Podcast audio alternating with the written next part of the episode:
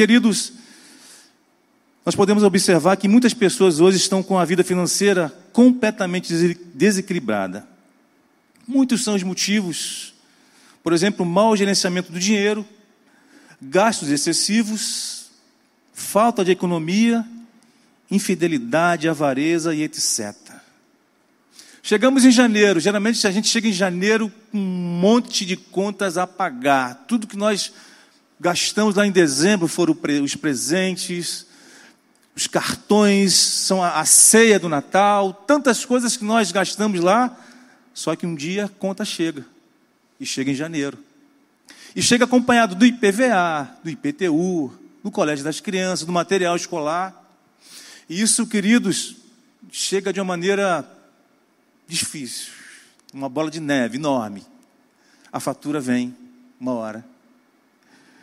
Então, o que Deus nos quer, requer de mim, de você hoje, é que a gente entenda que nós podemos ser mordomos, administradores dos nossos bens e não cairmos nas armadilhas. O mau uso do dinheiro tem trazido muitos prejuízos a famílias inteiras.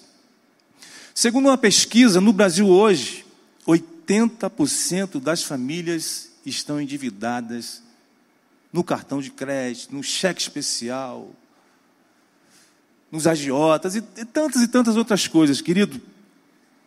Inclusive nós, querido, o povo adquirido do Deus vivo. Que temos todas as condições de ser bons administradores, a gente tem caído nessa área. Mas graças a Deus que Deus ele sempre nos dá a oportunidade de nós levantarmos, de abrirmos os nossos olhos. Se quisermos que Deus faça coisas extraordinárias na vida financeira, precisamos fazer o que cabe a cada um de nós. O escritor da carta aos Hebreus deixou um bom conselho para todos nós. Preste atenção. Conserve-se livres do amor ao dinheiro e contente-se com o que você tem, porque Deus mesmo disse: Nunca o deixarei, nunca o abandonarei. Aos seus olhos, pode ser impossível que haja um equilíbrio em sua vida financeira, mas aos olhos de Deus, todas as coisas são possíveis. Repete comigo. Mas aos olhos de Deus, todas as coisas são. Então não há impossível que Deus não possa realizar na minha e na sua vida. Talvez você entrou em 2022 cheio de dívida.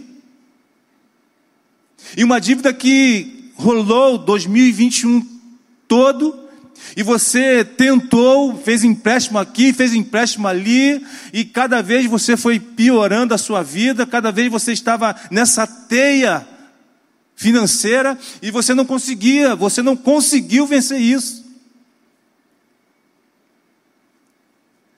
Engraçado que ele fala assim: conserve-se livres do amor ao dinheiro. A Bíblia fala que o dinheiro é a raiz de todos os males. Mas o dinheiro também é abençoador. O problema é que quando nós amamos o dinheiro, aí ele se torna uma droga, ele se torna um tóxico, ele se torna algo ruim para a nossa vida. Mas graças a Deus que aos olhos de Deus todas as coisas são possíveis. Entretanto, queridos, Nesse processo, a sua parte precisa ser feita. Não espere que amanhã, pela manhã, você vai abrir o seu aplicativo do banco e vai ter um milhão de reais na sua conta. Não espere isso, querido. Se acontecer, você vai ter que ir lá no gerente do banco e falar: olha, colocaram um dinheiro errado na minha conta. A não ser que você seja um milionário aqui da igreja e a gente não saiba, que Deus te abençoe mas você precisa fazer a sua parte. Eu preciso fazer a minha parte para que Deus também faça a parte dele. Como você pode experimentar coisas sobrenaturais através das suas finanças? Como conquistar a liberdade financeira? A primeira coisa, querido, para conquistar a sua liberdade financeira haja sempre com fidelidade. Repete comigo aí. Fide. Você conhece essa palavra, fidelidade? É engraçado que a gente cresce, geralmente o nosso pai, a nossa mãe, dá um time pra gente. Eu sou flamenguista. Amém? Mas tem vascaíno aqui.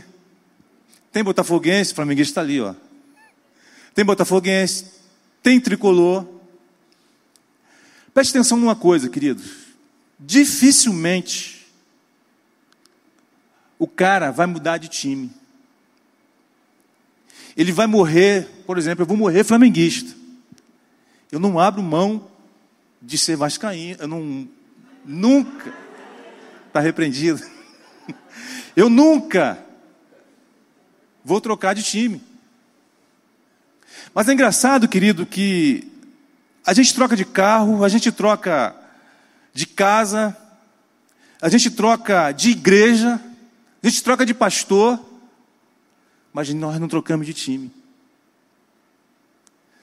Mas quando chega nessa área aqui, nós somos infiéis muitas das vezes. Por que isso? Então, o primeiro, a primeira coisa que eu aprendo é que eu preciso ser sempre fiel ao meu Deus. Olha só que o texto diz em Lucas 16, 10 a 11: Quem é fiel no pouco, também é fiel no muito. E quem é desonesto no pouco, também é desonesto no muito. Assim, se vocês não forem dignos de confiança em lidar com as riquezas deste mundo ímpio, quem lhes confiará as verdadeiras riquezas? Uma coisa eu aprendi, queridos. Se eu não for fiel com pouco que eu ganho, eu nunca vou ser fiel esperando ganhar muito.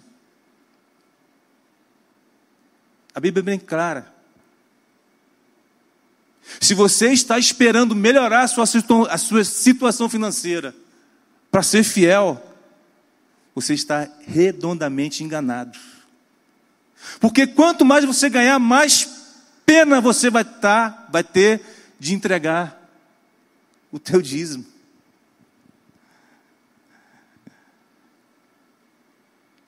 E por isso que o texto diz: quem é fiel no pouco, também é fiel no muito.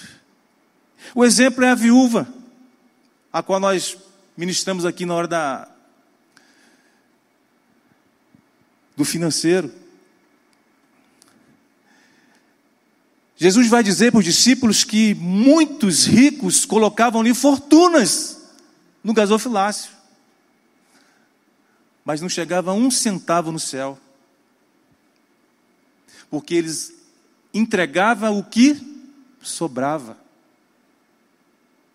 Mas como ela era fiel ao reino de Deus, ela entregou a parte que Deus colocou no coração dela.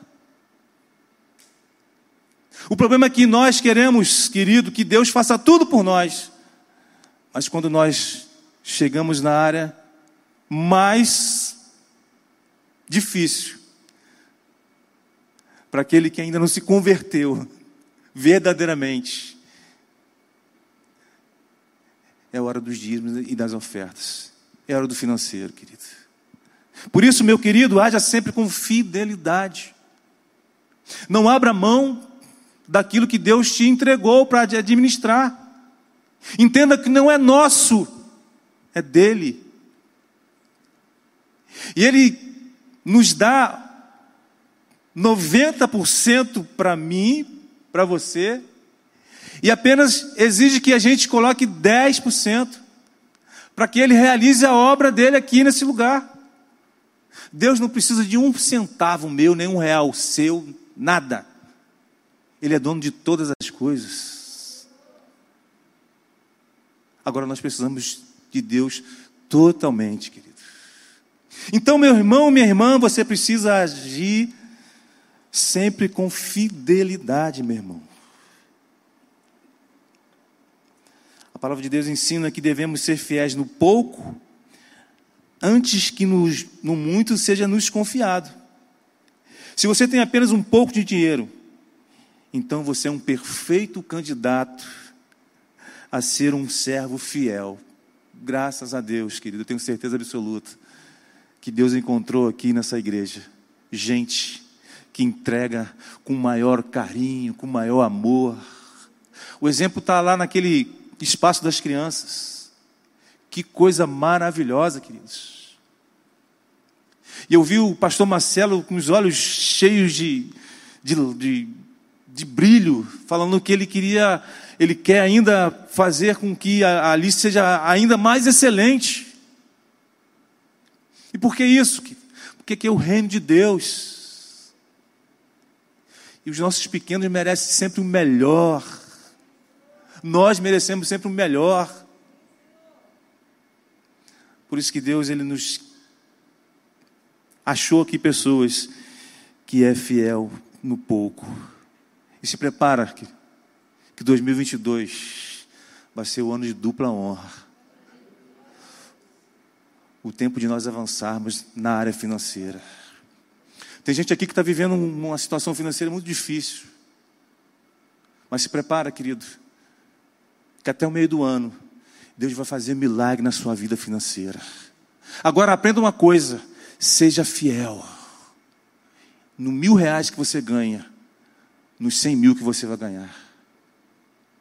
Entregue com todo o teu coração.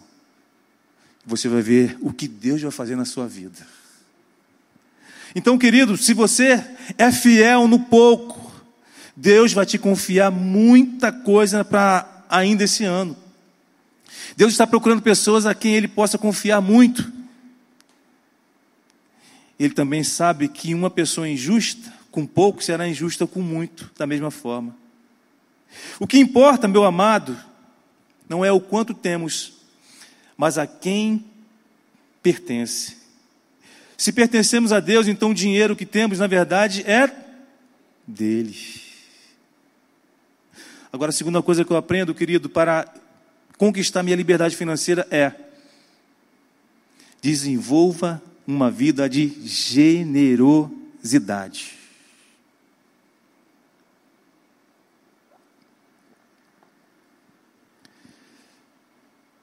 Dele com generosidade dos animais, do seu rebanho, do produto da sua eira e do seu lugar, seu lagar. Dele conforme a bênção que o Senhor, o seu Deus, tem lhe dado. Deuteronômio 15, 14. Em Provérbios 11, 25, a parte A diz o seguinte: O generoso sempre prosperará. Deus quer que sejamos generosos. Nascemos egoístas, mas Deus quer que nos, nos transformar. A Bíblia diz o seguinte: as mãos generosas são abençoadas porque repartem o que tem com quem precisa. Essa semana eu vi uma reportagem assim impactante na Cracolândia lá de São Paulo. Não sei se alguns irmãos chegaram a assistir. Cracolândia todo mundo conhece, né? Ali tem pessoas dependentes químicos, pessoas com 70, 77% daqueles que estão ali estão aidéticos, estão com doenças venéreas sérias. Mas tem um gari que todos os dias ele arrecada nas padarias pães pãozinho. Ele faz igual a pastora Tatiana, coloca a bandeira do Brasil. Mas ele é tão generoso com aquele pessoal que ele, quatro horas da manhã, ele levanta, ele consegue arrecadar lá vários sacos de pão e entra dentro da Cracolândia com uma coragem incrível. E tem gente deitado, tem gente sentado, tem gente. aquele farrapo de gente. Ele chega ali, dá o pãozinho e fala: Eu quero um abraço. Um pãozinho, um abraço. Um pãozinho, um abraço. Depois vai trabalhar. Aí eu fiquei pensando: Meu Deus, o que, que eu estou fazendo?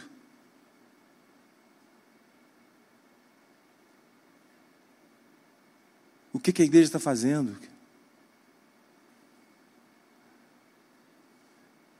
Eu fiquei pensando muito. Por que, que eu não estou fazendo aquilo também? perto da minha casa, perto da sua casa. Tem gente que é capaz de matar o outro por causa desse copo d'água. Mas tem gente que deixa de beber para dividir com os outros. Isso é generosidade. É amar o próximo de uma maneira tão de Deus que é capaz de passar necessidade para que o outro possa se saciar. E a Bíblia fala que o generoso sempre prosperará, querido. O problema é que a gente pensa que prosperar é ter muito dinheiro, é estar com o bolso com o dinheiro caindo. Não, querido. Prosperar para mim foi o que esse rapaz faz todos os dias ele pensa no seu próximo. Agora, nunca vimos uma igreja tão egoísta como no nosso tempo.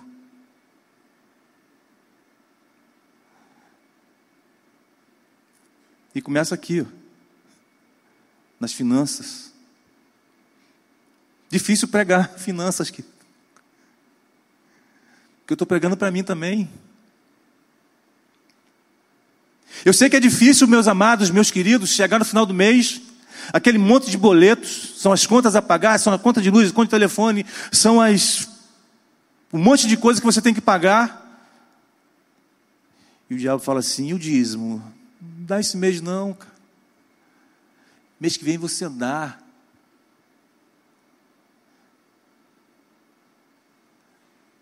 Não ajuda não, cara. Tem um irmãozinho lá que tem mais condição que você e não está dando. Você já viveu isso alguma vez na sua vida? Aquele assopro do inferno lá falando para você sonegar, negar. Mas, querido, quando nós estamos com nosso coração no Senhor, essas coisas são apenas sopros. Porque nada é capaz de mexer com o bolso, com o coração de um verdadeiro adorador.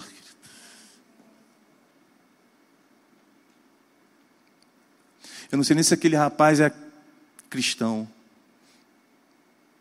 mas eu vi nele o Jesus. Em Marcos, em Mateus 25, de 35 a 45, Jesus fala assim: todas as vezes que eu tive fome, e você não me alimentou? Todas as vezes que um pequenino daqueles lá teve sede e você sonegou, era Jesus. Todas as vezes que alguém bateu na sua porta lá, pedindo um prato de comida, e você não, não deu, sabendo que a sua dispensa está cheia lá, era Jesus. E isso vai ser cobrado. Vai chegar a fatura para as nossas vidas, querido. É a lei da semeadura. O que eu plantar, um dia eu vou colher. Não tem jeito. Então, querido, o que eu vi naquele homem é que ele era generoso com o próximo. E a Bíblia diz em Provérbios que o generoso sempre prosperará. As mãos generosas são abençoadas porque repartem o que tem com quem precisa. Então, querido, para você conquistar sua, liberdade financeira, você precisa desenvolver uma vida de generosidade. Então, meu irmão minha irmã, abra essa mão aí. Para de fechar essa mão.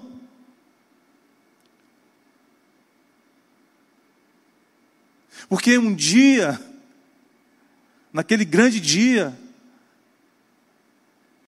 essa cena de que você não deu um copo d'água, não deu um pedaço de pão, vai ser mostrada para mim e para você. Aquele ali era eu, e você me negou. Você quer ser morada do Senhor, querido? Seja generoso. Terceiro, querido, planeje seus gastos. Para conquistar sua liberdade financeira, planeje seus gastos. Pois qual de vós, pretendendo construir uma torre, não se assenta primeiro para calcular a despesa e verificar se tem os meios para concluir? Lucas 14, 28. Meu irmão, minha irmã, esse princípio é fundamental para equilibrar a sua vida financeira, experimentar as bênçãos de Deus. Por isso, tenha cuidado com as propagandas, com o apelo da mídia, com o consumismo. Não abra mão de fazer um planejamento financeiro. Não caia na tentação do, da Shopee. É muito barato, né? Quanta gente tem comprado nessas esses aplicativos. Por que, que tem o dia da mãe, dia do pai, dia das crianças? Porque eles sabem, eles sabem, eles conhecem. Eles sabem que quando mexe no nosso sentimental, mexe também no bolso. Dia da bandeira, você compra alguma bandeira para dar de presente para alguém? Não. Mas dia da mãe, você faz o possível. Não, tem que dar um presente para minha mãe. Você pode dar um presente para sua mãe todos os dias da sua vida. Mas ele sabe que no dia das mães, a gente mexe com o nosso coração. Então você vai dar o melhor presente para sua mãe. Mas para pensar que você pode presentear sua mãe o ano inteiro. Não só num dia. Mas como ele sabe. Agora mesmo tem a Páscoa, depois do carnaval. Mas antes de, de fevereiro vai começar já a propaganda dos ovos de Páscoa. Para quê? Para que você já comece a, a mexer no teu emocional. Eu tenho que comprar o ovinho do meu filho, tenho que comprar o chocolate. Então, querido, a gente precisa planejar, a gente precisa entender, não cair na tentação. Eles sabem que se mexermos, se, se mexer no nosso emocional, a gente gasta. Então, larga Shopee, querido. Não cai nessa tentação. Em nome de Jesus. Quatro, aprenda a administrar os seus recursos. E chamando dez servos seus, deu-lhes dez minas e disse-lhe: negociai até que eu venha. Para um verdadeiro cristão é fundamental saber que o dinheiro não lhe pertence. Tudo é de Deus. O papel do cristão é apenas tomar conta. Deus requer prestação de contas. Por isso, é necessário que se administre bem todos os recursos que Ele faz chegar às nossas mãos. Não é sem sentido que Jesus conta várias parábolas que falam do dinheiro de prestação de contas. No texto que lemos, o verbo negociar quer dizer boa administração. Administrar é ter um lugar para cada coisa e ter cada coisa no seu lugar. Pergunto: você é um bom administrador dos recursos que Deus tem lhe dado?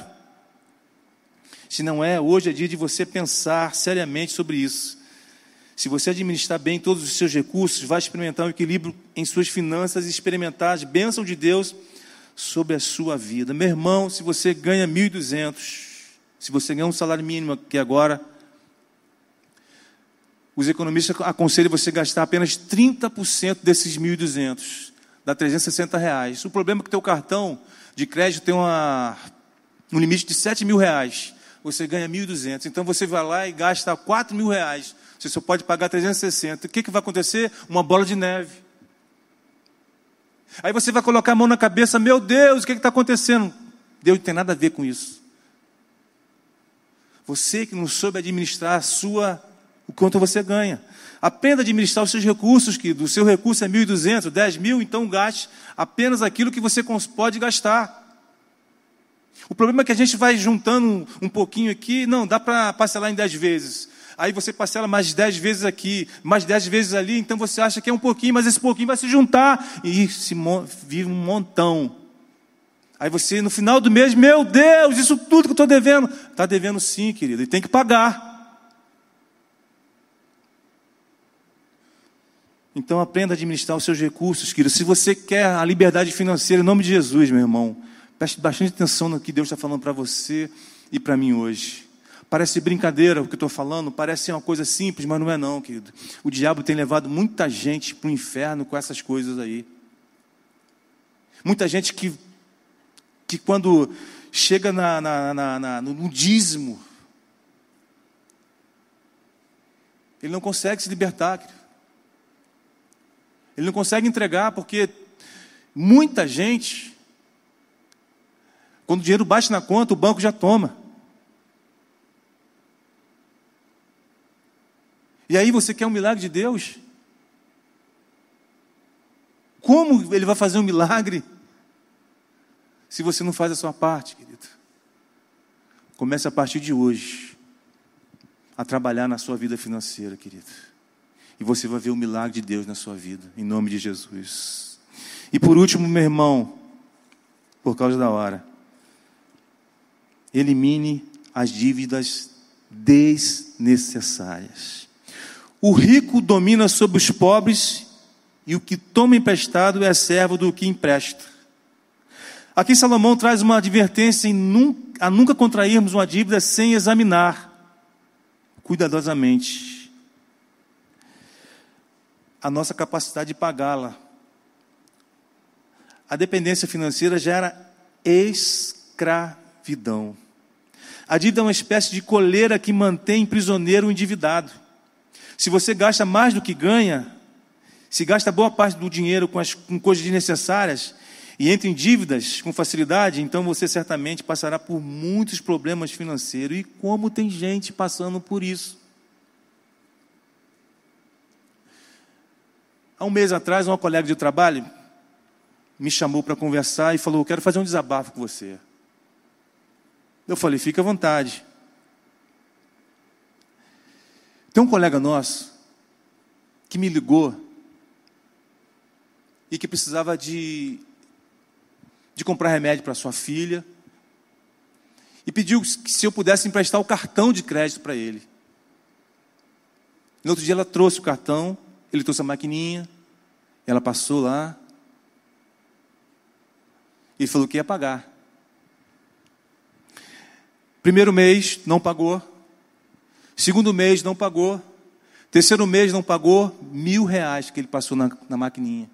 Quarto mês não pagou. Quinto mês não pagou. Sexto mês não pagou. Sétimo mês ela falou: Luiz, eu preciso que ele resolva isso, porque meu marido, o cartão de crédito era do meu marido. O meu casamento está em jogo. Eu falei: você vai ter que entrar na justiça, você tem que fazer alguma coisa, falar com seu marido a verdade, porque senão você vai piorar. A mentira, você sabe de quem é. Agora, querida, a palavra que ela falou de quem era que me arrebentou. Um presbítero de uma igreja, ela falou: ele prega a verdade nos púlpitos. Uma pessoa não crente.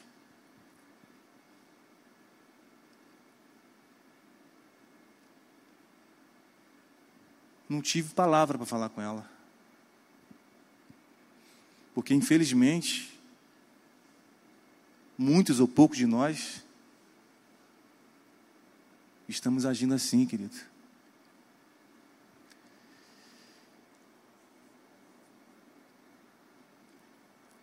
Paulo diz na carta aos Romanos, capítulo 13, o seguinte: A ninguém devais coisa alguma, a não ser o amor. Aí ele desabafou para ela o seguinte: que ele está muito endividado, muito endividado, nos cartões de crédito, na sua conta de pagamento, no LIS. Então, toda vez que o salário dele entra, o banco come tudo. E aí ele está vivendo de dar a volta nos outros. Porque não foi a primeira pessoa, Você está vendo como é que é, a coisa é diabólica? Como é que o diabo prepara isso? Talvez eu tenha a impressão de que não era vontade dele fazer isso, mas a situação o fez. Talvez ele não recorreu ao Deus que pode todas as coisas que falamos no início. Talvez ele não dobrou o joelho e falou: Pai, me ajuda. Eu não estou conseguindo vencer a minha área financeira. Talvez você que esteja aqui hoje, você que está me vendo, também esteja vivendo uma situação assim, querido. Olha, mas Deus pode te tirar dessa prisão financeira. Ele é o dono do ouro e da prata. Ele é o Senhor dos senhores. Então você precisa fazer a sua parte. Eu preciso fazer a minha parte. Nós precisamos fazer a nossa parte. O milagre acontece quando eu começo a crer que Deus que eu sirvo pode fazer, mas eu primeiro eu preciso dar o primeiro passo. Porque senão eu vou cair nessa armadilha. O diabo deve estar dando cambalhotas de rir. Está vendo? Quando ele falou, a menina falou, ele é presbítero. Deus não nos chamou para ser envergonhado, não. Deus nos chamou para ser exaltado, para sermos filhos amados, para sermos exemplo nessa sociedade. Então, querido, se você deve a alguém, pague. Para que o reino de Deus não seja envergonhado. Para que ninguém aponte para você, ele é crente, olha lá, está indo para a igreja lá, mas não paga a conta que está me devendo. Assim que eu me converti, querido, estou encerrando. Eu devia uma, a vários bares lá em Manilha, da bebida. E aquilo me incomodava. Eu tenho que pagar isso. E eu comecei a negociar, cara, eu estou na igreja agora, eu queria pagar você, então parcela essas contas aí e tal. Eu consegui pagar dois ou três. Tinha um que uma conta era muito alta. E eu passava na mesma rua que ele lá, e com a Bíblia. Com certeza, querido, o ímpio fala lá. Está com a Bíblia debaixo do braço, mas não paga o meu dinheiro. Até que um dia eu chamei ele para conversar, falar, eu quero pagar, cara, mas eu não tenho dinheiro. Eu tenho vários pisos na minha casa lá, que sobrou da obra. Você quer ver lá? Ele eu quero. No outro dia ele foi lá. Tinha umas 10 caixas, 15 caixas de piso lá fechadas. Tá aí, eu vou pagar. Ele falou assim: Você não me deve mais nada, vou pegar as caixas. E a conta era muito mais alta. Sabe o que é isso? É quando a gente faz a nossa parte, Deus entra com a provisão deles. Jeová Jirei, o Deus da nossa provisão, o Deus que faz o milagre financeiro na minha e na tua vida. Fique de pé, querido. Eu creio nesse Deus. Eu creio que Deus falou com gente aqui hoje que está uma bagunça na sua vida financeira.